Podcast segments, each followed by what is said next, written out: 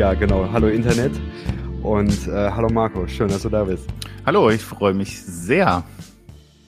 Ich fand es auch lustig, ne? Wir haben ja schon öfter miteinander geredet, aber uns noch nie in echt gesehen, lustigerweise. Ja, das stimmt, ist Tatsache. Also es hätte vor einigen Wochen ja fast dazu kommen können. Aber äh, naja, das äh, hoffentlich demnächst mal. Auf jeden Fall. Genau.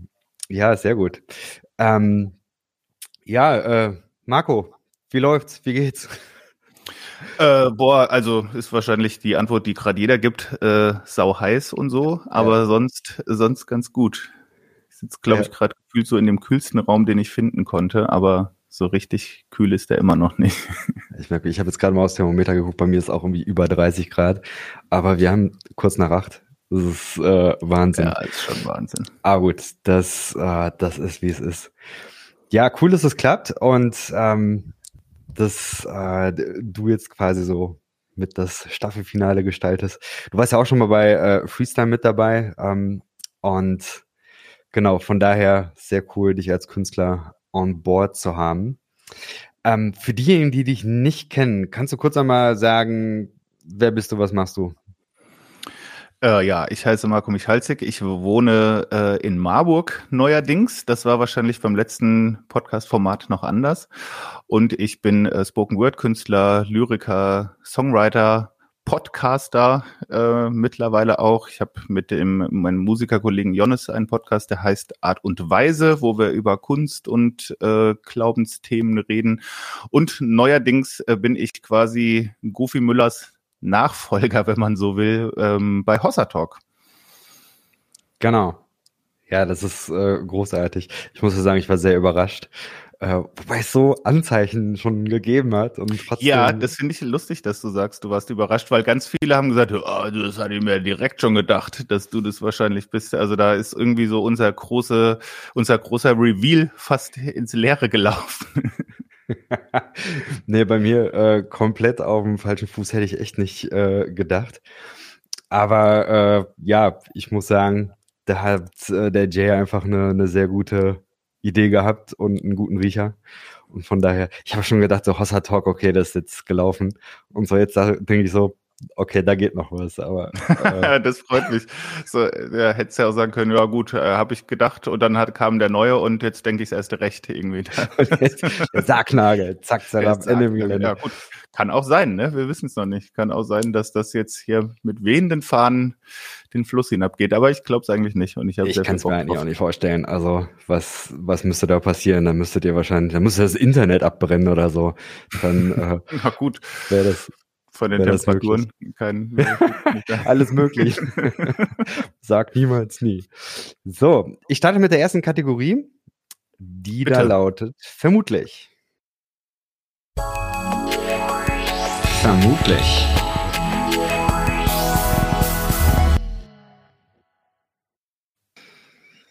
Marco, wenn man deinen Namen googelt, kommt man auf ein paar Seiten und hat ein paar Treffer.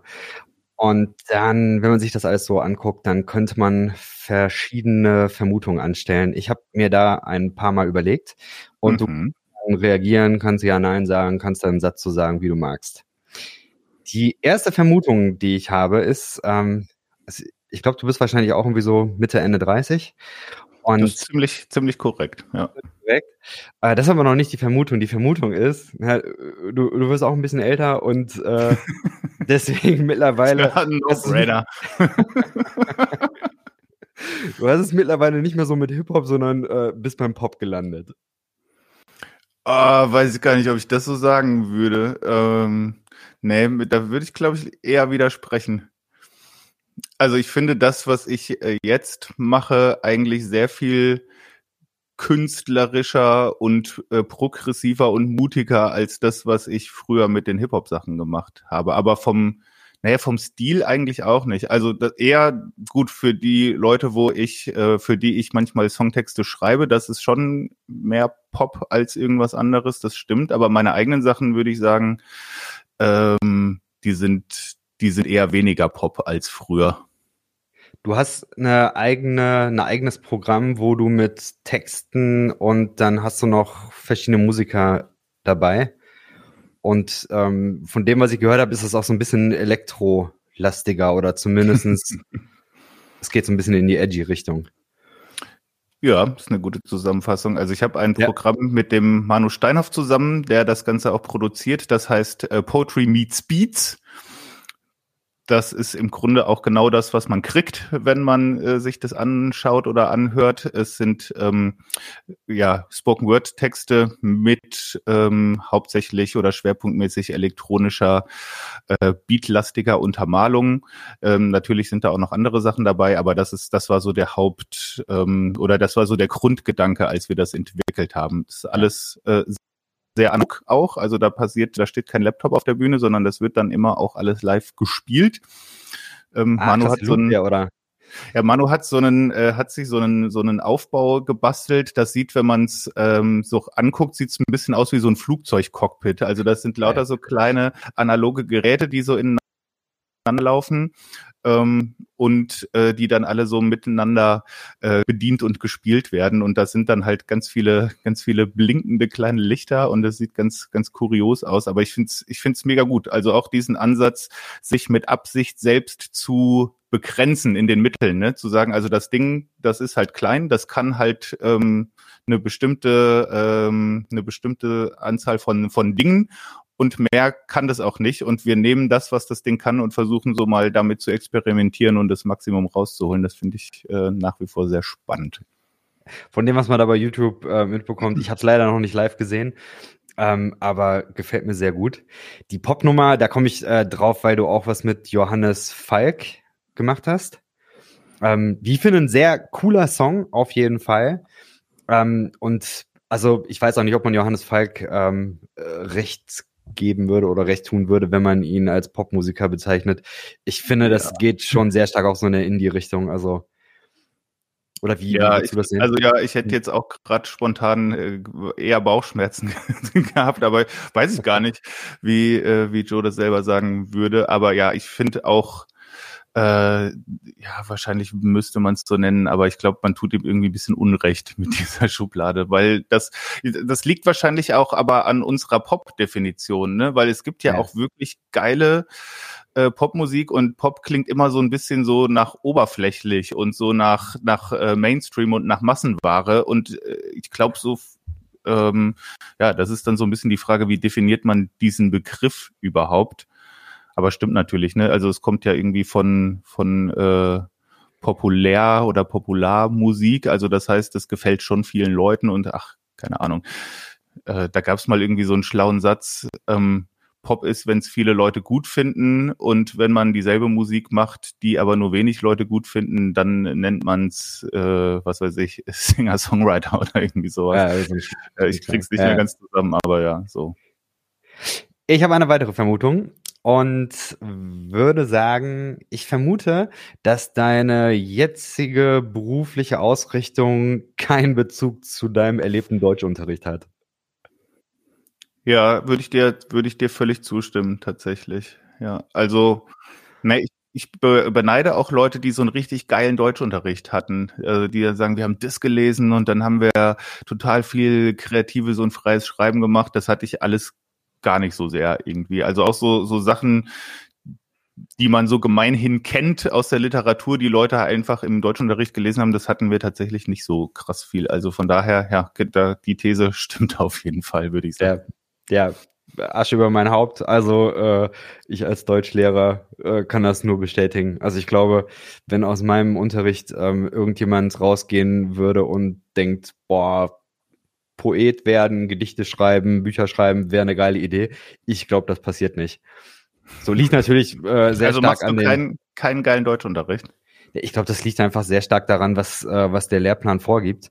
Und äh, wenn man irgendwelche kreativen Sachen da reinbauen will, dann musst du da erstmal Zeit für finden. Und ähm, also im, im Grunde, das, das oberste Ziel ist ja, die ähm, Schülerinnen und Schüler für den Abschluss ähm, fit zu machen. Ja. Und ähm, ja, schwierig. Also was ich ganz geil finde, ich werde äh, mittlerweile ja selber oft äh, in den Deutschunterricht eingeladen mhm. von Schulklassen oder von ähm, Lehrkräften. Das finde ich wiederum cool. Also zu sehen, da sind auf jeden Fall Leute, die versuchen, das bisschen anders zu machen, als das bei uns früher war. Ich war neulich sogar an meiner ehemaligen Schule äh, in der Klasse im, im Deutschunterricht. Das mhm. war irgendwie sehr cool und gleichzeitig auch sehr weird. So, ja, mir so auf der anderen Seite zu stehen. Ich habe eine letzte Vermutung und die ist folgende. Ich glaube, dass du noch viele Folgen Hossa Talk nachhören musst. Wahrscheinlich sitzt du jetzt überall zu Hause und denkst so, jetzt erstmal, bevor es richtig losgeht, alle nochmal nachhören. Also wenn ich das Ziel hätte, alle gehört äh, zu haben, bis ich äh, dann äh, voll einsteige, dann dann ja auf jeden Fall. Aber es sind gar nicht so viele, weil ich habe ähm, das gehört schon eigentlich seit dem Tag, als es losgegangen ist. Also so die, ich sag mal wahrscheinlich die ersten 100, da bin ich wirklich safe. Da habe ich wahrscheinlich manche auch ein paar Mal gehört. Und dann eher so die die letzten weiß ich nicht, zehn oder sowas, da müsste ich ein paar aufholen. Aber ansonsten wäre da gar nicht so krass viel aufzuholen. Kommt bei mir tatsächlich auch so ungefähr hin. Äh, also ziemlich genauso. Bei den letzten zehn, da ähm, wird es, glaube ich, ein bisschen dürr, aber ansonsten kommt es auch hin. Ja, ist spannend. Irgendwie, ich weiß nicht, das, ähm, da ist was entstanden von, von Jay und Gofi, was irgendwie einen gewissen Zauber hat. Ja, wir haben ja gerade so eine, äh, so eine, so eine bisschen so eine Rückblicksfolge nochmal aufgenommen. Ja.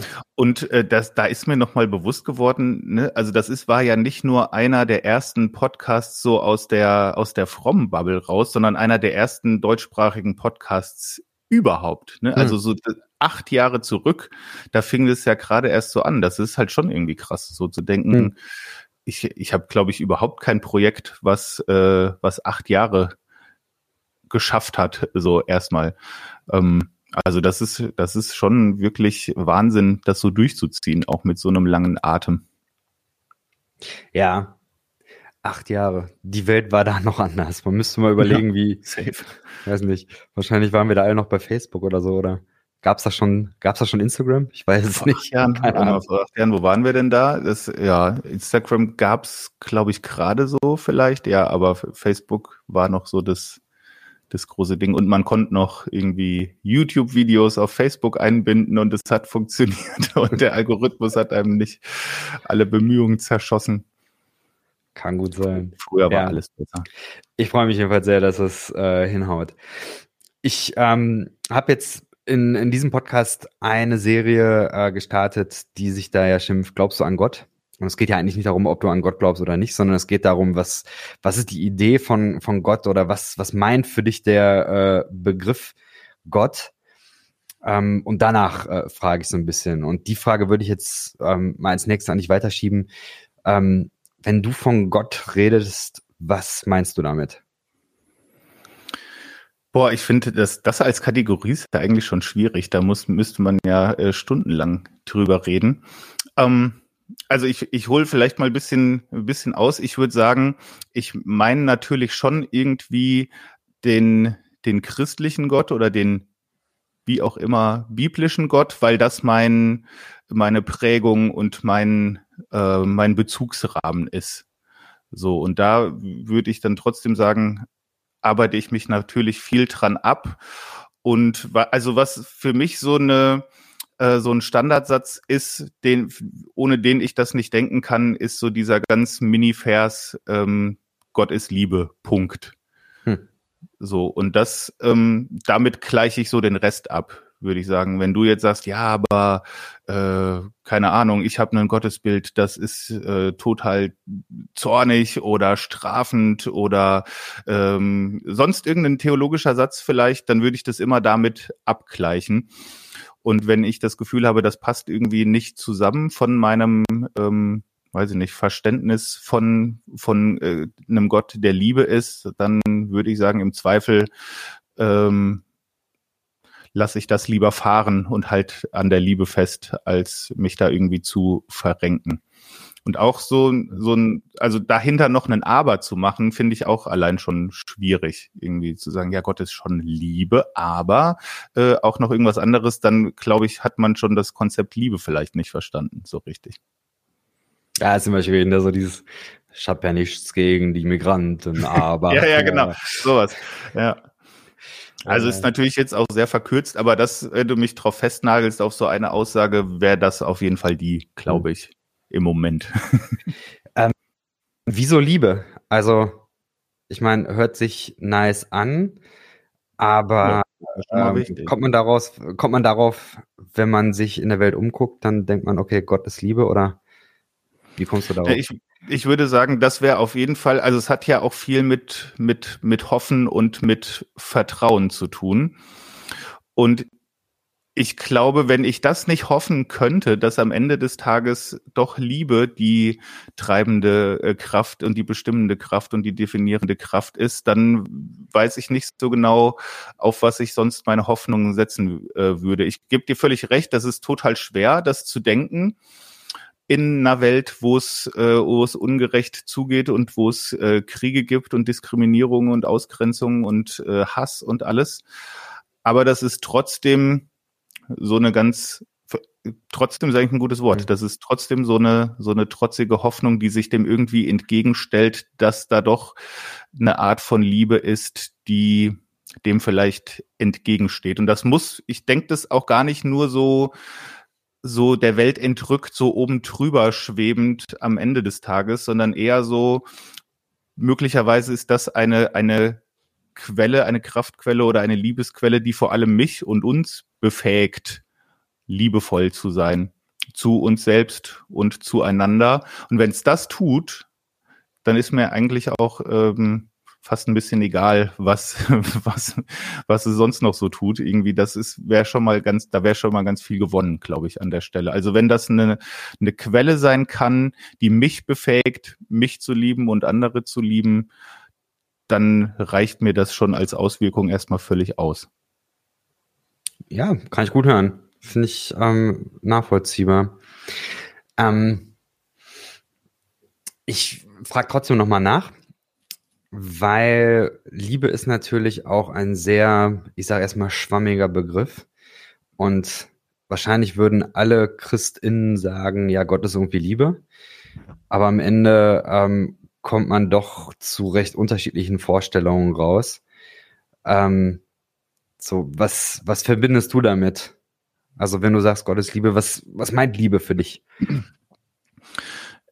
Boah, ich würde sagen, so ein, so ein total bedingungsloses Angenommensein, hm. so wie ich bin, erstmal. Also, das, das meint nicht eine Liebe, die, äh, die schon irgendwie da ist und dann musst du aber auch noch Dinge tun, um dich dessen würdig zu erweisen, sondern die ist einfach da, die, die gilt für jeden.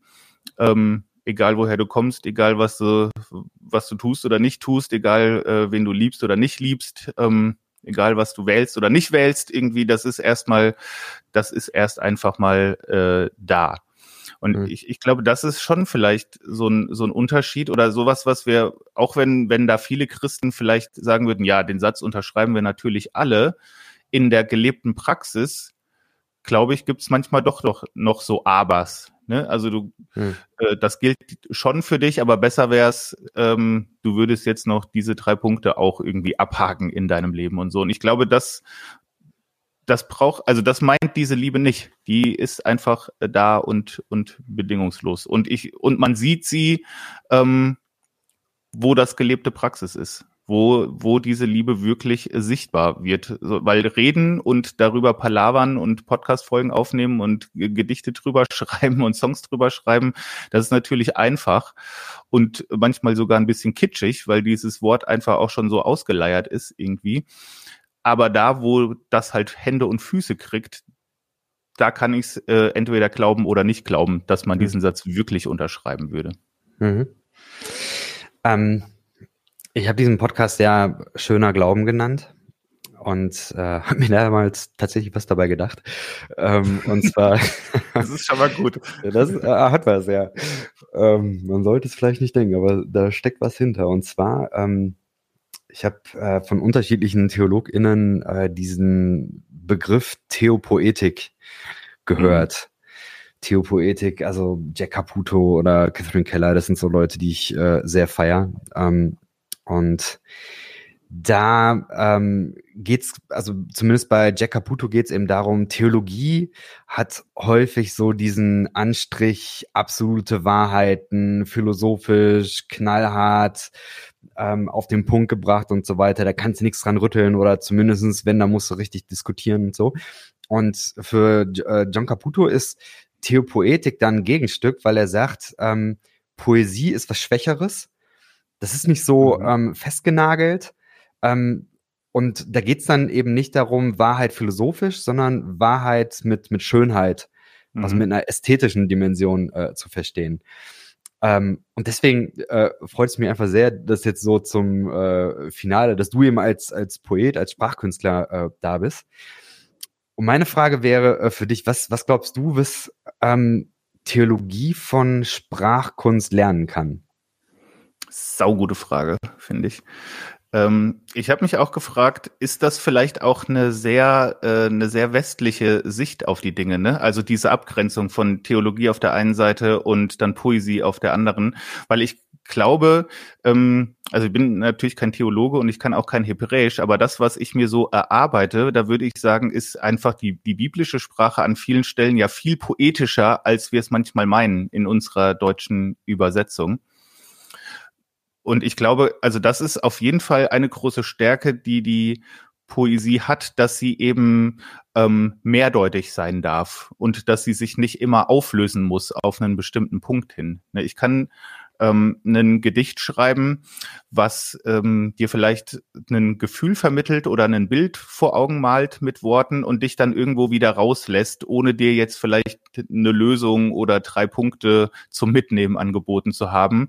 Und ich glaube, das ist ja sowieso was, was Kunst, wenn sie gut ist, oft tut.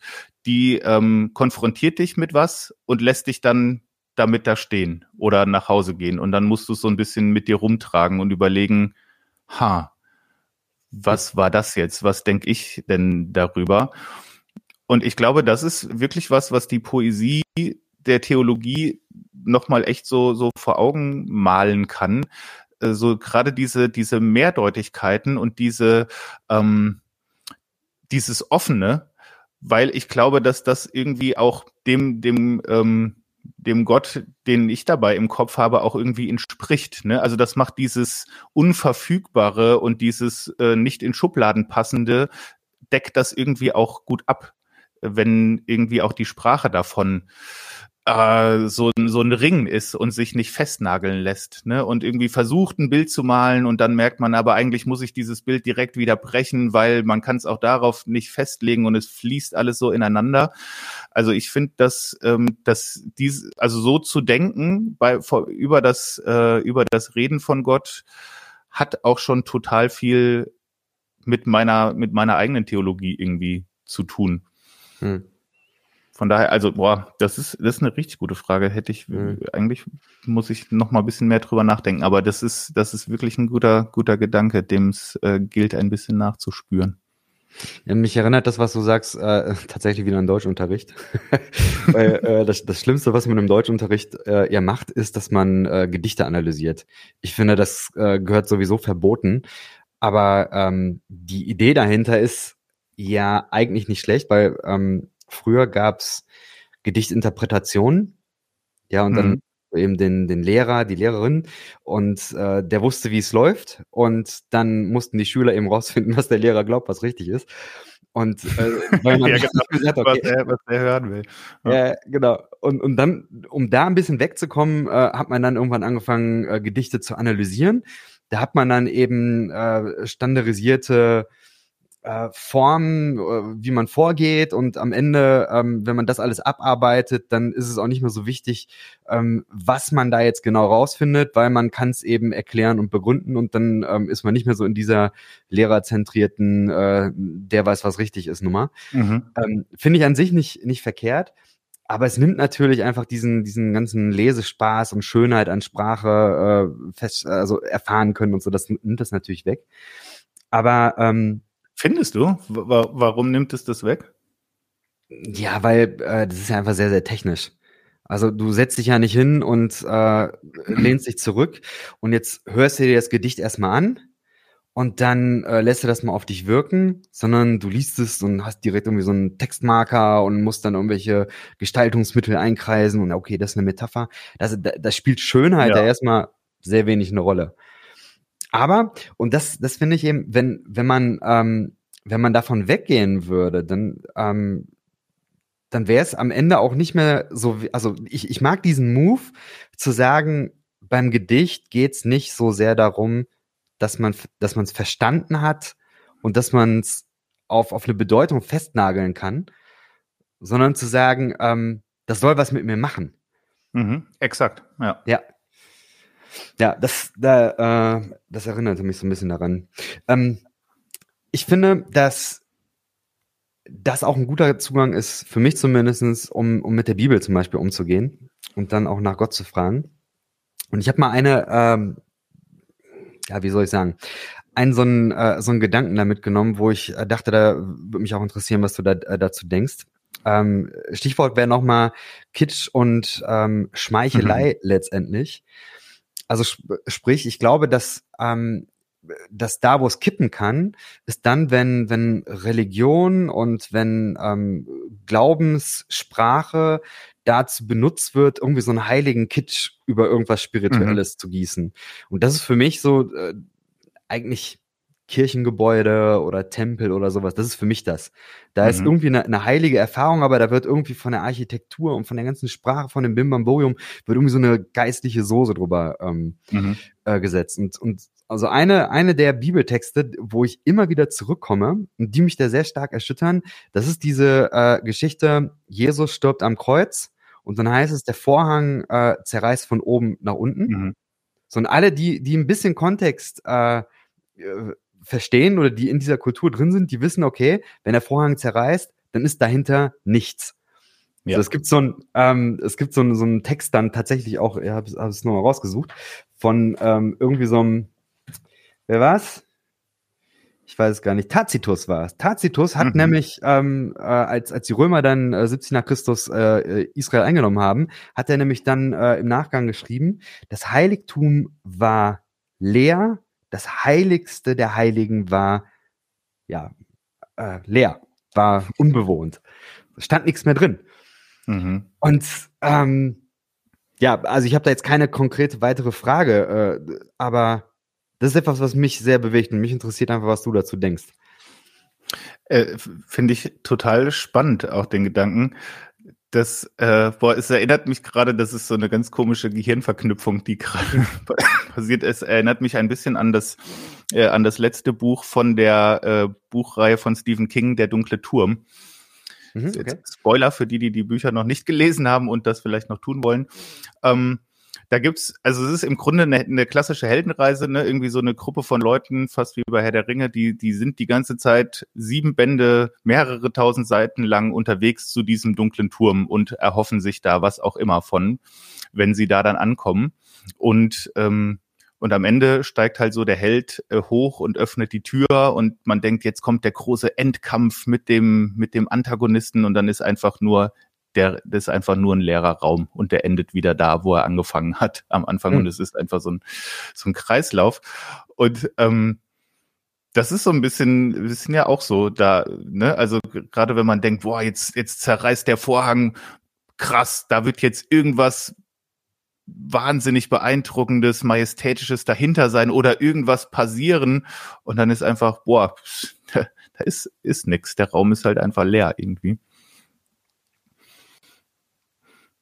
Aber äh, das ist ja auch ähm, im Grunde das Statement, was es also auf der einen Seite ja auch so ein bisschen haben sollte, ne? Also zu sagen, ihr könnt mich hier auch eh nicht einsperren, so ein bisschen. Guess what? Der Raum ist leer. Ähm, und auf der anderen Seite ähm, also gibt's ja auch gibt's ja auch Stellen, wo wo äh, Gott selbst diesen ganzen, wie hast du es eben gesagt, diesen ganzen Kitsch, der da so drüber äh, gekippt wird, auch selber kritisiert. Ne? Also bin äh, großer Fan von dem von dem Amos-Buch zum Beispiel im hm. äh, im Alten Testament, wo Gott ja sagt, boah, das mit den ganzen äh, Liedern und so ist ja alles schön und gut, aber finde ich gerade, wenn das das ist wieder das mit der Liebe, ne? Wenn ich das, wenn ich sehe, wie ihr hier so mit den mit den Ärmsten und ausgegrenztesten der Gesellschaft umgeht, dann äh, finde ich die Lieder echt scheiße. Dann lasst es doch mal lieber. Dann klingt es wirklich krachig in meinen Ohren. Hm. Ich habe bei deiner Kunst das Gefühl, es ist nicht kitschig. Wie kriegst du das hin? Das ist erstmal ein sehr schönes Kompliment. Vielen Dank. Weil ich, ich da ringe ich mitunter sehr äh, mit, dass ich manchmal mich selber sehr kitschig finde. Also ich habe, als ich ähm, als ich das Buch geschrieben habe, äh, alles wird ein bisschen anders, habe ich äh, ganz am Ende mhm. so eine Art Bedienungsanleitung für den ach schön, für den Anfang geschrieben und habe dann schon äh, extra vorweggenommen, dass man es möglicherweise kitschig finden kann, einfach weil ich so viel Angst davor hatte, dass man es kitschig finden könnte. Hm. Boah, ich, aber keine Ahnung, also ich glaube, da gibt's jetzt kein, kein Rezept für oder gegen kitschiges Schreiben oder doch wahrscheinlich gibt's das, aber weiß ich jetzt nicht, wie man das, wie man das so sagen könnte. Ich versuche halt ähm, immer so ehrlich und so so authentisch wie möglich ich zu sein beim Schreiben. Und das ist ein Prozess, da bin ich, glaube ich, noch mittendrin mich nicht so zu verstecken hinter irgendwelchen Floskeln oder Bildern oder irgendwelchen großen philosophischen und theologischen Weltbetrachtungen, sondern so, wer, wer bin eigentlich ich in dem ganzen Prozess und in dem ganzen Erzählen und Schreiben?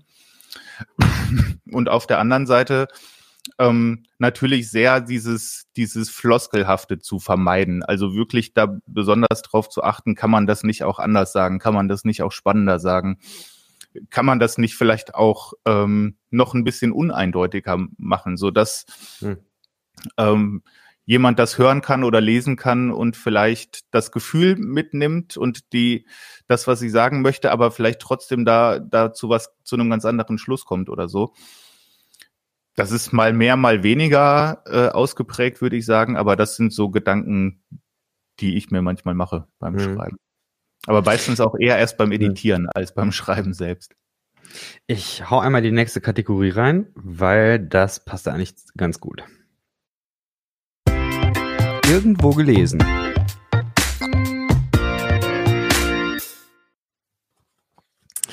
Ich habe einen Text äh, von dir aus dem Buch, ähm, wie soll ich sagen, da bin ich dran kleben geblieben. Den hast du auch äh, bei YouTube veröffentlicht. Der heißt äh, Damn Good Coffee. Yes. Und das ist äh, wirklich starker Text. Ich ähm, habe da mal zwei Zeilen rausgeschrieben. Äh, da sagst du, und dann stehe ich wieder vor dir und bekomme kein richtiges Wort heraus. Da ist etwas in mir, das dich meist nicht versteht, aber die irgendwie trotzdem glaubt. Such für dich nach mächtigen Metaphern und werde Zeuge, wie sie alle nicht passen. Hm das direkte Anfang. Das sind die ersten, ersten paar Zeilen von dem, von genau. dem Stück. Und ich bin an ganz vielen äh, Stellen kleben geblieben.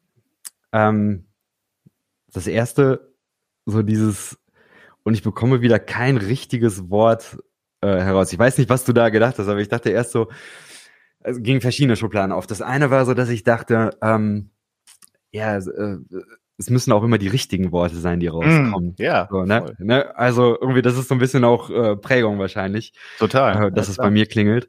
Äh, es müssen die richtigen Worte sein. Und dann ähm, ist aber noch was aufgegangen und zwar ähm, eine Debatte, die ich äh, gerade wahrnehme, mehr so in der äh, evangelischen Kirche. Ich äh, bin da so dran gestoßen übers Studium. Und zwar ist es diese äh, Debatte nach äh, Kirchenrelevanz ja, die äh, ganzen Austrittszahlen und so weiter, alles ganz dramatisch und man weiß nicht, was soll man tun. Und äh, wie kann Kirche wieder relevant werden? Und ich glaube, dass das, was da so als Lösung verkauft wird, ist, dass man sagt, naja, die Leute finden Kirche nicht mehr relevant, weil Kirche nicht mehr sprachfähig ist. Also müssen wir sprachfähig werden und dann äh, wird das schon. Dann finden Leute Kirche alle wieder geil und dann kommen die und dann äh, geht's so weiter wie früher. Und ähm, das, also das, ich weiß auch nicht warum, aber das hat bei mir irgendwie so geklingelt, so dieses, ich kriege kein Wort mehr raus. Ja, die Kirche kriegt kein Wort mehr raus. Mhm. Und äh, wenn sie dann aber wieder reden könnte, dann läuft's wieder. Ähm, ja, kannst gerne darauf ja. reagieren, was du denkst. Also ja, nehme ich auch wahr. Die Debatte finde ich auch spannend, weil ich das an vielen Stellen, würde ich auch sagen, das stimmt. Sprachfähigkeit ist äh, ein großes Problem. Ich würde mal auch sagen, in den Kirchen, nicht nur in dieser einen. Hm. Ähm, aber da, da frage ich mich natürlich trotzdem auch sprachfähig zu was denn?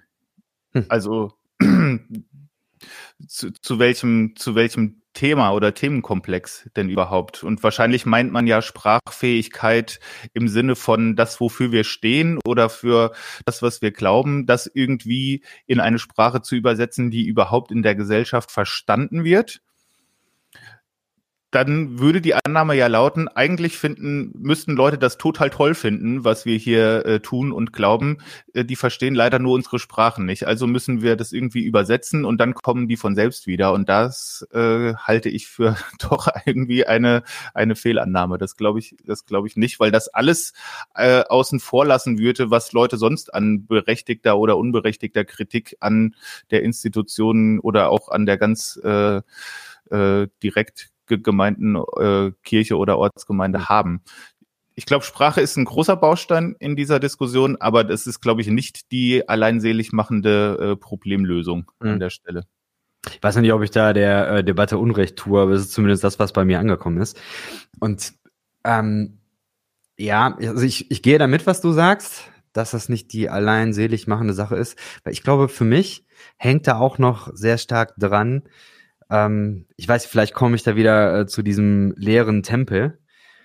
Also irgendwie scheint äh, Philipp Müller, sagt ihr dir was? Das ist dieser äh, Atheist äh, von der Hau mich tot Stiftung Bruno Banani, was weiß ja, ich. Ja, ja, ja, ja. Ich, also, ja, Der, der ist vor äh, zehn Jahren oder so, ist er mal durch YouTube ähm, getingelt, virtuell gegangen, äh, weil er irgendwie mit, mit so einem Kirchenobermenschen, Huber, glaube ich. Stimmt, äh, ja, ja, ja, ich erinnere ja, mich, da war was. Da gab es ja. so ein Video und ähm, da hat er den ziemlich rhetorisch äh, aufs Kreuz gelegt und es war irgendwie, es war witzig, also äh, muss ich sagen. ähm, aber er hat da eine Sache gesagt, ja, äh, so Leute wie der Huber, diese Kirchenmenschen, diese Profis, die ähm, werden äh, akademisch jahrelang rhetorisch gebildet, damit sie im Prinzip irgendwie so sprachliche Schlupflöcher oder vielleicht wieder so eine Kitsch-Geschichte sprachlich irgendwie verdecken können, jetzt mit meinen Worten, dass der Tempel eigentlich leer ist. Ne, da ist gar nichts. Mhm. Und also in mir ist, ist, ist immer auch so ein bisschen das, dass ich denke, ja, ähm, also Theologie ist es eigentlich, ist es so der Versuch, ähm, darüber hinwegzutäuschen, sprachlich, dass da eigentlich nichts dran ist. Das ist so ein Teil äh, von mir. Ähm, also glaube ich nicht, weil das klingt halt so nach Vorsatz irgendwie und das, das Gefühl habe ich selten. Also, dass man sich so überlegt, gut, eigentlich wissen wir doch alle, dass der Tempel leer ist, lasst uns das verstecken, weil sonst sind die Priester alle arbeitslos irgendwie. Hm. Das, also das, das würde ich äh, eigentlich der Kirche und der Theologie schon geben, dass das nicht der Fall ist ich glaube eher, es ist so ein bisschen natürlich auch ein sprachliches Ringen mit auch der, der Hoffnung, dass es nicht so ist auf der einen Seite und der Befürchtung, dass es aber doch so sein könnte auf der anderen. Und dann ist und auch so eine Ahnung von beidem zu haben vielleicht und mhm. an dem einen Tag das eine mehr und an dem anderen das andere mehr. Und also je mehr man das, glaube ich, abbildet, auch in der Sprache, desto attraktiver würde ich das finden. Also dass man sagt, boah, ey, es ist durchaus möglich, das schließt ähm, dieses theologische Konzept mit ein. Vielleicht ist der Tempel leer am Ende hm. des Tages. Ich hm. weiß das nicht. Ich hoffe, dass es nicht so ist, aber ich könnte mir schon gut vorstellen, dass es doch so ist irgendwie. Hm. In dem Moment, wo du das sagst, finde ich das einfach so super entspannend und, und befreiend irgendwie, weil ich überhaupt nicht, also ich bin ja nicht die Wache, die vor dem, vor diesem Vorhang steht, um dieses Allerheiligste zu bewachen sondern ähm, ich weiß das selber auch nicht. Ne? Also ich muss nicht Leute daran hindern, ähm, den Vorhang hochzuheben, weil ich selber Angst habe, hinterher ist da gar nichts. Ne? Das mhm. finde ich total totaler Quatsch. Und in dem Moment, wo ich diese Haltung, diese Rolle nicht mehr einnehmen muss, ist es doch ist es doch total entspannt. Mhm. Ich habe in dem Buch äh, so, ein, so ein ganz tolles äh, Zitat von Nick Cave drin. Das hat der, der hat, der hat so einen Blog, wo er ähm, Fragen beantwortet. Und in einem von diesen Texten kam dieses Zitat äh, vor, also so sinngemäß, ich, ich als Mensch würde eigentlich, äh, als, als rational denkender Mensch, würde eigentlich sehr sicher davon ausgehen, jetzt mal auf unser Bild bezogen, dass das äh, hinter dem Vorhang nur Leere ist, dass da nichts ist. Aber als, äh, als Poet und als Künstler und auch irgendwie als spiritueller Mensch würde ich es schon sehr hoffen, dass es nicht so ist. Ne? Aber mhm. am Ende des Tages kann natürlich auch mein ganzes Ringen mit Gott äh, sich hinterher nur wie das Reden eines Wahnsinnigen mhm. gebärdet haben irgendwie. Und das finde ich, das finde ich ein guter Take. Den, den, den habe ich mir so ein bisschen auch angeeignet, weil ich den total entspannend finde irgendwie. Wenn ich, also beim Lesen deines Buches ist mir der Eindruck gekommen, ähm, weiß nicht, ob du das so sehen würdest, aber ich glaube, dass du sogar noch eine, äh, eine Spur schärfer in dem Buch äh, vorgehst. Also im Bild gesprochen, ich glaube, du, du zerreißt ein Stück weit den Tempel. In verschiedenen Texten äh, sagst du ja, ähm, ich glaube, einer heißt, ähm, äh, ich glaube nicht an Gott, ein ja, ich glaube nicht mehr an Gott. Ja. Ein Unglaubensunbekenntnis. Ein Unglaubensbekenntnis. Unglaubensbekenntnis. Ja, weil ich fand es halt so mhm. krass, dass wir immer so Glaubensbekenntnisse äh, mhm. verfassen. Mhm. Dann habe ich gedacht, ich, man könnte ja auch mal ein Unglaubensbekenntnis ja. äh, äh, formulieren. Weiß nicht, ähm, wie, wie du damit. Ich, ich, ich könnte mir eben vorstellen, dass ähm, dieser biblische Text, der arbeitet ja auch eigentlich damit, ja, dass das Allerheiligste im Tempel ist leer. Ja klar, weil Gott nicht da ist, sondern Gott ist überall. Das Heilige ist überall. So, es ist, äh, es ist eben nicht einmauerbar, sondern du findest das überall. Also ich erlebe deine Texte eben sehr stark auch als, ähm, also an diesen Gott glaube ich nicht. Und deswegen müssen wir mal uns auf den Weg machen und rausfinden, was, wo ist das Heilige denn sonst? Mhm. Oder was, Voll. was ist das Heilige sonst? Mhm. Ja, das ist, das ist eigentlich echt ein schönes Bild, so wie du das, so wie du das sagst. Ich glaube, daran arbeite ich mich schon stark ab gegen einen Gott, den man einmauern kann oder mhm. gegen die Vorstellung eines Gottes, den man einmauern kann. Äh, hätte ich wahrscheinlich so gar nicht formuliert, aber das finde ich ist ein sehr schönes und sehr, sehr hilfreiches Bild. Ja, und wahrscheinlich ist das natürlich schon auch was, was ich an irgendeinem Punkt ähm, so meines Weges mal gemacht habe, zu sagen, gut, dann reiß doch mal runter den Vorhang, lass doch mal gucken, ob da was ist. Siehst du, da ist gar nichts irgendwie. Das, ja, das ist, boah, ich, also da, jetzt haben wir da auch so viel drüber geredet. Ich werde das auf jeden Fall äh, mal mit mir rumschleppen. Das, ich glaube, dass damit kann man wirklich noch ganz viel spielen. Das ist, das ist ein sehr schönes Bild. So entsteht Fall. der heiße Scheiß. ja. Ich hau die nächste äh, Kategorie raus. Meme der Woche.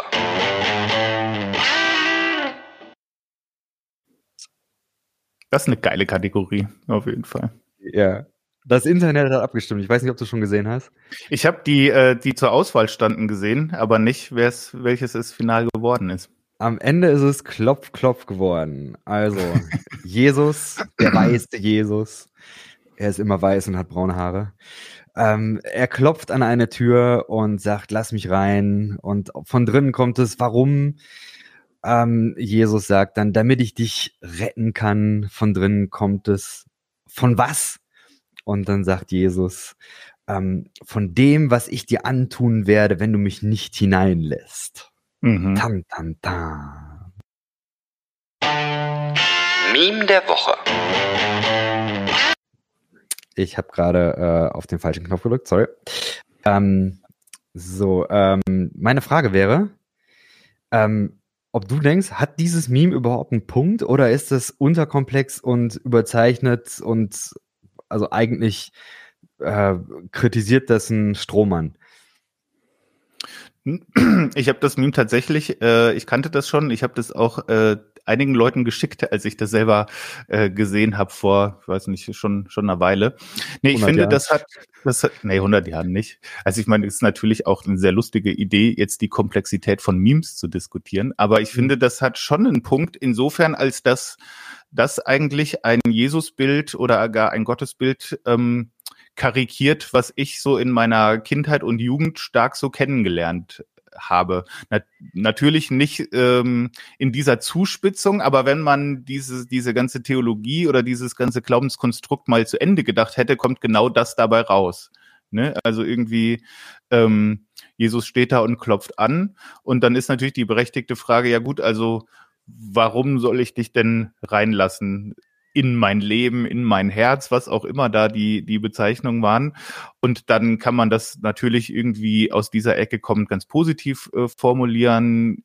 Aber am Ende des Tages ist ja die Idee dabei, naja, du wirst halt vor was gerettet, vor was du gar nicht gerettet werden müsstest, wenn es diese Figur, die da gerade klopft, überhaupt nicht gibt. so, also hm. deswegen finde ich, äh, ich finde den Punkt, ähm, den das, den das Meme macht, äh, valide. Und ich dachte so, ja, das ist, das ist was, was stark mit mir resoniert, weil ich das so halt kennengelernt habe hm. als als Bild. Hm. Und von diesem ähm, superweisen Jesus natürlich mal ganz abgesehen. Ja, ja. Äh, Sarah Witscherer äh, ist ja sehr gut darin zu erklären, dass äh, auf diese Weise Rassismen tradiert werden und ähm, ja, das vielleicht auch nochmal als Satz, also ja, da ist ein weißer Jesus und wenn ein weißes Jesusbild gezeigt wird, dann ist das eine Form von Rassismus. Das vielleicht mal als äh, Disclaimer hier dran oder noch hinterhergeschoben. Äh, folgt mojo.me auf Instagram. Yes, auf jeden Fall. Ähm, genau. Die versuche ich auch schon äh, naja, vielleicht in der nächsten Staffel. Wie auch immer. Egal. Ich komme ins, äh, ins, ins Quatschen. Was, was, war denn für dich der Punkt oder äh, für dich, äh, also wie hast du das überwunden oder wie hast du das hinter dir gelassen, diese Vorstellung? Du hast ja gerade gesagt, das war für dich schon früher so. Warum siehst du es heute nicht mehr so? Ich saß, glaube ich, auch noch nie so, ehrlich okay. gesagt. Mhm. Ähm, also deswegen ist mir dieser Gottes-Liebesatz auch irgendwie so wichtig, weil ich das ich kann es auch nicht so richtig erklären. Das war was, das habe ich schon so seit ich äh, mich erinnern kann. Das war irgendwie da, das habe ich geglaubt aus diesen Geschichten auch raus, die ich schon so als Kind und als Jugendlicher kannte von von Gott und von Jesus. Und alles, was äh, dann irgendwie so so zornig und und Hölle und und Verdammnis und äh, und Strafe und sowas, habe ich immer gedacht, boah, also naja, Klar, also das erzählen mir hier Leute, die viel älter und wahrscheinlich auch viel klüger sind als ich. Die werden das ja von irgendwo her haben. Aber ich verstehe nicht, wie das so zusammenpasst. Und äh, ich glaube, ich bin dann immer so einen Schritt weiter weggegangen von dieser Form oder von dieser äh, Art zu glauben. Und ich habe ganz am Anfang natürlich so gedacht, als, als Teenager, entweder glaubt man das so als Gesamtpaket oder halt überhaupt nicht. Ne? Also das, das ist das, was Christen glauben. Und äh, was, glaube ich, dann total hilfreich war, zu merken, das stimmt gar nicht. Die Landkarte ist viel größer und die Tradition ist, ist viel reichhaltiger. Es gibt nicht nur diese, diese eine Art, ähm, Glauben zu leben und Glauben auszudrücken, sondern das geht auch irgendwie anders. Und das war gefühlt immer so, so ein Schritt weiter in eine Richtung, die sich für, für mich nach Freiheit oder mhm. nach mehr Freiheit angefühlt hat. Da waren natürlich auch Zwischenschritte, wo ich heute auch sagen würde, ja gut, also da hat sich vielleicht auch nur ein bisschen die Form geändert, aber das war trotzdem erstmal auch wichtig, so zu überhaupt mir zu erlauben, dass man das darf, dass man ähm, nicht direkt seine komplette Spiritualität und seinen kompletten Glauben aus dem Fenster werfen muss, nur weil man irgendwie damit nicht mehr mit kann. Mhm. Aber das ist natürlich ein langer Weg, ne? Also das sind jetzt irgendwie wahrscheinlich so 30 Jahre in a nutshell, die ich gerade skizziert habe. Ich finde es halt schwierig, dass manchmal gesagt wird, also dieses theologisch würde man sagen, der doppelte Ausgang der Geschichte. Oder ähm, vielleicht ist es auch ein kalvinistisch-dualistisches Gottesbild. Mhm. Ja, dass solche Dinge als einzige Art verstanden werden, die Geschichte zu erzählen. Und ich für mich finde es unglaublich wichtig, die Freiheit zu haben, das, das wäre Stichwort, äh, da würde ich mitgehen, ähm, die Freiheit zu haben, äh, die christliche Geschichte, die ist mir gegeben und ich darf sie für mich neu erzählen. Ja. Es ist eben nicht so, dass ich, dass ich einfach nur das nachplappern muss, was damals mal irgendwann irgendjemand aufgeschrieben hat, sondern ähm, eine Geschichte ist verdammt nochmal dafür da, damit ich sie neu erzählen kann. Ich kann sie erzählen. Fertig. Aber an den ja. Punkt musst du ja auch erst hinkommen, ne? Also ja. wenn so, also eine, eine Gemeinschaft, die mit solchen äh, strengen und starren Gottesbildern äh, arbeitet, ist natürlich auch an sich als Gemeinschaft sehr autoritär. Das heißt, sich überhaupt selbst zu erlauben, sich diese Freiheit zu nehmen, das zu denken und zu sagen, kostet natürlich auch erstmal Kraft und ein, ein Wegstück, was man selber gehen muss, um ja. das überhaupt für möglich zu halten, dass das geht das ist ja so das, das, das Schwierige auch ähm, an, an, solchen, an solchen Gemeinschaften, dass das sich immer so von innen raus selbst beschützt eigentlich, dass man erstmal ganz schön weit gehen muss, um sich selber die Freiheit zu nehmen, Dinge zu hinterfragen und selbst neu zu erzählen und selbst neu zu denken. Ja. Die nächste Kategorie. Nachgefragt. Diese Kategorie mag ich auch sehr. Ähm, vor allen Dingen, wenn nicht so viele Fragen online geschickt kommen, dann äh, kann ich nämlich alles raushauen, was mir so im Kopf kommt. ähm, aber fairerweise, äh, es gibt ein paar Leute, die jetzt auch gerade zuschauen. Äh, wenn ihr mögt, schreibt irgendwelche Kommentare, Fragen ähm, in äh, die Kommentarspalten, die kommen hier an und äh, dann können wir da auch noch drauf eingehen. Aber ähm, eine Frage vorweg schieße ich, die mir ähm, unter den Nägeln brennt. Das ist äh, folgende du bist Künstler, ähm, ich habe bewusst gesagt, nicht christlicher Künstler, aber ähm, du bist ähm, schon auch in christlichen Kontexten unterwegs. Äh, du kennst Leute, du bist mit denen im Gespräch und so weiter. Ähm, ich habe da so meine Vorurteile. Wenn ich mir angucke, was äh, Christinnen an Kunst produzieren, habe ich das Gefühl, dass die häufig einfach das wiedercoin, was sowieso schon alle sagen in den äh, Gemeinden und so weiter. Also sprich, ich erlebe KünstlerInnen aus christlichen Kontexten häufig als sehr angepasst. Ähm, ich weiß nicht, ob du das so teilen würdest, aber äh, sonst sagt er gerne was gegen. Aber sonst mach mal eine Diagnose. Also warum ist das so, wenn das so ist? Äh, ich gebe dir teilweise recht, würde ich sagen. Das gibt es auf jeden Fall. Und ähm, ich würde auch sagen, das gibt auch sehr viel. Und ich glaube, das hat natürlich, also wenn man es wenn es ganz böse formulieren würde, hat das natürlich äh, erstmal ähm, ökonomische Gründe. Ne? Also du hast halt da dein Publikum und du gibst dem Publikum natürlich das, von dem du glaubst, dass das Publikum das gerne möchte. Das es ist ein bisschen, das ist ein bisschen scharf und das ist ein bisschen böse. Ähm, ich glaube, dass die Menschen, die das tun, ähm, da schon auch mit Überzeugung und mit Herz dabei sind und ähm, das machen, was sie selber gut finden. Aber das ist natürlich so, ne? Und das ist natürlich in, in dem Fall von mir und auch von ein paar anderen natürlich oft genau das Gegenteil, weil du dich mit Absicht und bewusst zwischen alle Stühle setzt und dann sagst, naja, ähm, das, was wir jetzt machen, das werden viele Leute so in der frommen Bubble zu anstrengend, zu schwierig, vielleicht auch zu provokativ finden. Und äh, Leute, die sich aber einfach nur für Kunst interessieren, für die, die interessieren sich gar nicht für diese theologischen Fragen, die damit unter auch verhandelt werden. Das heißt, im Grunde hast du zwei Zielgruppen und sagst, ich wähle mit Absicht keine davon. Äh, viel Spaß beim CD-Verkaufen. okay, finde ich nachvollziehbar. Ähm, ich denke halt so, es gibt im Moment Krisen ohne Ende. Klimakrise, das wird uns richtig auf die Füße fallen, äh, spätestens im Winter. Ähm, diese ganzen Kriegsgeschichten, aller möglicher Scheiß im Moment. Und dann habe ich das Gefühl, dass, ich sag jetzt mal, ich pauschalisiere mal ein bisschen. Ich glaube, dass das sehr viele ähm, auch aus so dem evangelikal-freikirchlichen Bereich ähm, diese Sachen nicht so sehr ähm, obendrauf legen, sondern dass es ähm, ja, gibt's andere wichtige Sachen. Im Zweifelsfall muss man eben die Seelen retten und äh, die Endzeit und äh, geht sowieso den Bach runter. Weiß nicht, wie viele das noch sagen. Viele sagen ja auch äh, mittlerweile, ja, es geht auch darum, dass man schon hier Schöpfung bewahren und äh, äh, Reich Gottes hat ja auch eine irdische äh, Perspektive. Also es gibt irgendwie, gibt's schon auch alles, sehe ich auch.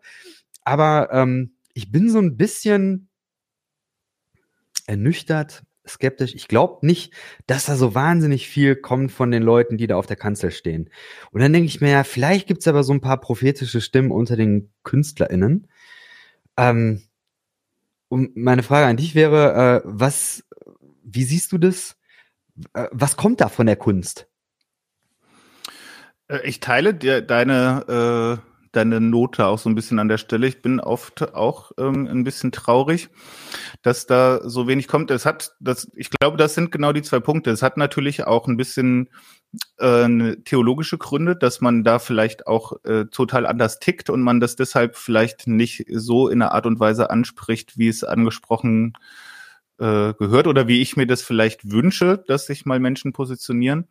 Hm. Ähm, ich glaube, es liegt natürlich auch ein bisschen daran, dass das halt manchmal so ein, so ein schräger Kreislauf ist. Also ich bin manchmal erschüttert, wenn ich, ähm, wenn ich Songwriting, Songwriting-Sessions habe mit äh, Menschen aus dieser Bubble, was für ein äh, schmaler musikalischer oder überhaupt künstlerischer Horizont da vorhanden ist. Ne? Also wenn man mal sagt, was, was sind denn Alben, die du geil findest? Was ist denn eine Referenz? Was, also was könnten wir denn mal hören, was, was du cool findest, wo man so gucken könnte, könnte das eine Richtung sein? Und wenn du dann sagst, ja, ich habe halt nur Leute, die auch alle aus dieser Bubble kommen, die ich so auf meiner Playlist habe, die so auf Heavy Rotation läuft, dann denke ich mir so, ja, aber das ist halt natürlich dann auch kein Wunder, dass das sich alles immer wiederholt und alles gleich klingt. Wenn man das einfach, also wenn, wenn das der musikalische Horizont ist, den, mit den man halt äh, hat. Das ist natürlich auch, ich weiß nicht, schwierig zu kritisieren, aber ich finde es oft einfach dann total langweilig, wenn ähm, man sich nur mit Dingen füllt, die eh schon so sind wie das, was man, wie was man tut. Also wo soll da was Spannendes, Innovatives, Mutiges, ähm, Provokantes dann auch überhaupt herkommen? Das ist, ist natürlich so. Ähm, ich würde also einfach gerne vehementer widersprechen, aber ich fürchte, du hast da schon einen Punkt auch an der Stelle. Aber trotzdem gibt es sehr tolle Kolleginnen und Kollegen, die das schon auch anders machen, finde ich. Ja, ich glaube, Hillsong und was weiß ich, was es da gibt, hier Könige und Priester und so, die machen alles ganz äh, professionelle Musik, aber äh, die sind eben nicht Pussy Riot und die sind eben auch nicht, ähm, was weiß ich, äh, hier Zentrum für politische Schönheit. Die feiere ich ja sehr. Mhm. Einfach vom Kunstverständnis her. Und, und ich frage mich, wo, ähm, wo kommt die transformative ja. künstlerische Schaffenskraft her, die, die irgendwo, also man, man muss ja irgendwo an, an, an Punkte kommen, die disruptiv sind, die verstören und die auf der anderen Seite auch inspirieren, klar. Aber ähm, ja, ich weiß es nicht. Na, ich glaube, man, das, das ist auch ein bisschen die Aufgabe von, ähm, von uns allen, so ein bisschen da auch Räume für zu schaffen. Ne? Also das, du hast ja im Grunde, wenn du daherkommst als Künstler, nur zwei Möglichkeiten. Entweder ich mache funktionale Dinge, die mhm. man quasi im Gottesdienst gebrauchen kann, da ist natürlich auch die Frage, muss das so sein, dass man nur so bestimmte Sachen im Gottesdienst gebrauchen kann, ist auch Quatsch eigentlich. Ähm, oder ich mache halt irgendwas anderes auf die Gefahr hin, dass das niemand wahrnimmt, weil es dafür keine keine Zielgruppe gibt, so ein hm. bisschen. Also es braucht natürlich total äh, innovative, mutige Menschen, die sich einfach trotzdem trauen, was zu machen, egal ob es jemand gut findet oder nicht, aber dafür, das braucht halt Mut und langen hm. Atem, das irgendwie zu machen. Hm. Ja, ich meine, äh, ich glaube, es ist ja auch immer so eine Sache, wenn man sowas kritisiert, dann, äh, dann kann jeder zu Recht sagen, ja, dann mach doch selber. Mach's besser. äh, ja, fair enough. Ich glaube auch, man kann mhm. das auch nicht so gegeneinander ausspielen. Also mhm. grundsätzlich braucht es das ja auch. Ähm, Künstlerinnen und Künstler, die, die mit Absicht Dinge äh, funktionale ähm, Kunstwerke, sage ich mal, schaffen, die für Liturgie und Gottesdienst gedacht sind, die auch für mhm. nichts anderes gedacht sind irgendwie. Das ist ja, das ist ja gut, dass es das gibt. Die Frage ist, muss das immer in dieser Form passieren, wie das jetzt gerade passiert? Und da hast du dann auch trotzdem recht, dass äh, man auch da äh, für diese Form natürlich auch innovativ sein kann und auch ähm, Themen, die es an, äh, anzusprechen gilt, äh, die trotzdem auch da anzusprechen und gerade da vielleicht auch anzusprechen. Mir kommt gerade der Gedanke, vielleicht ist Gofi Müller tatsächlich einer, der äh, für mich so ein bisschen in die Richtung geht. Hundertprozentig. Also, ja. Der ist einer, der, ähm, ja, ich glaube, Hossa Talk ist wahrscheinlich auch ein ganzes Stück disruptiv gewesen. Und ähm, hat wahrscheinlich auf eine Weise schon in Ansätzen sowas geschafft. Also hat irgendwie auch ein bisschen was durchgeschüttelt. Und ähm, ja, Chapeau, Goofy und Jay. Ähm, man, tut der Kunst da ja auch wieder keinen Gefallen, wenn man hm. hinterher sagt, wir machen jetzt nur noch disruptive Sachen, um disrupt disruptiv zu sein, das wird ja auch mhm. wieder ganz schnell langweilig. Ne? Also mhm. irgendwie, ähm, das fand ich, das hat mich immer schon mega abgeturnt, äh, provozieren nur um zu provozieren. Also wenn du einen Punkt hast, do it, dann mach's auch so brachial, wie es geht. Aber wenn ich merke, du machst es eigentlich nur, damit sich Leute darüber aufregen, finde ich es ultra langweilig mhm. äh, in der Kunst. Ja, ja, gehe ich mit. Ähm, ich stelle mal noch eine andere Frage. Ähm, du steigst bei Hossa ein, aber haben die nicht eigentlich schon alles erreicht, was man als Podcast erreichen kann? Ja, ich glaube, das ist gar nicht der Punkt. Ich habe auch äh, gesagt, eigentlich müsste man jetzt so sagen, man könnte auch gehen jetzt einfach mit einem Knall und ohne dass man ähm, da irgendwie noch, noch irgendwie Verluste einfährt. Man kann hoch erhobenen Hauptes sagen, das war jetzt geil und jetzt reicht's. Aber erstens mal ähm, hat der Jay noch richtig Bock. Das finde ich ist schon mal Grund genug, äh, wenn, man, wenn man noch Bock hat. Ähm, und ich glaube, es gibt auf jeden Fall noch genug äh, Sachen, über die man äh, reden und streiten und diskutieren und nachdenken könnte und sollte. Und solange das so ist, finde ich, hat das auch seinen Platz. Ich finde es eigentlich auch gut, dass das loszulösen von so einem von so einem Karriereplan zu sagen, mhm. das war doch jetzt eigentlich eine Erfolgsgeschichte, jetzt, jetzt machen wir was anderes, sondern zu sagen, wir gehen jetzt einfach mal das Risiko ein, äh, das Ding kann jetzt auch einfach äh, stetig oder schnell auch einfach sterben, aber wir machen es trotzdem, weil wir Bock drauf haben, finde ich erstmal eigentlich einen ziemlich guten Grund. Mhm. Also ganz ehrlich, ich, ich glaube ja, dass wenn ihr beide euch da zusammensetzt, ähm, dann, dann wird das irgendwie eine, eine andere Dynamik haben und da wird sich der die Spannung, Klar, das wäre ja auch schlimm, Spannung, das wird ja kommen. Ja. Ne? Also ihr seid beides zwei kreative Köpfe und ähm, seid auch sehr unähnlich auf, auf vielerlei hin, Hinsicht. Also von daher, ich kann es mir eigentlich anders vorstellen, als da dass das zumindest spannend wird. Ähm, und ich, ich bin mal, also ich, ich hoffe ja auch so ein bisschen, dass es vielleicht doch noch ein bisschen disruptiv wird. Mal gucken. ja, wir werden uns Mühe geben. Wenn du es nicht disruptiv genug findest, äh, sagst du Bescheid. Dann kacke ich von der Seite. Dann laden, euch an. dich ein. ja, ja. Nein, nein, sehr cool. Ähm, ja, cool. Marco.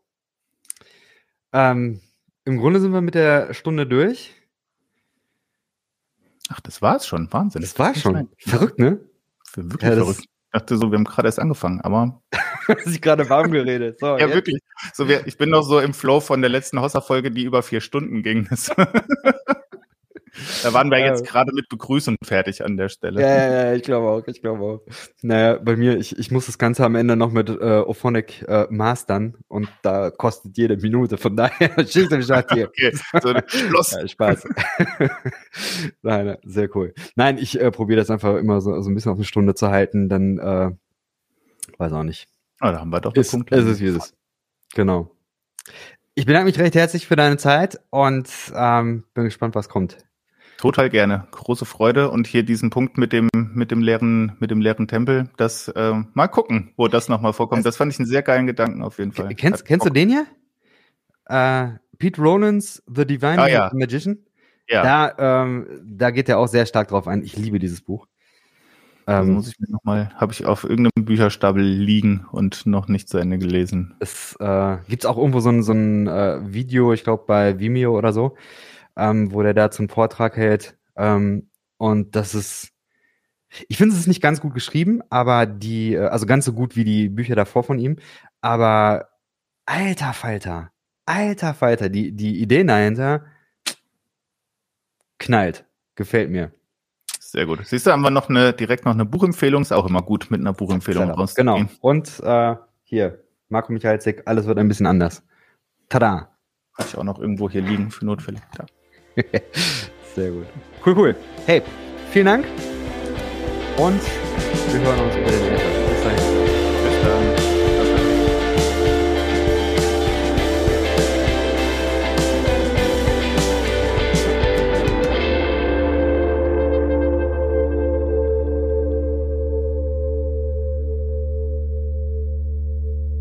Dieser Podcast ist Teil des Ruach Jetzt Netzwerks.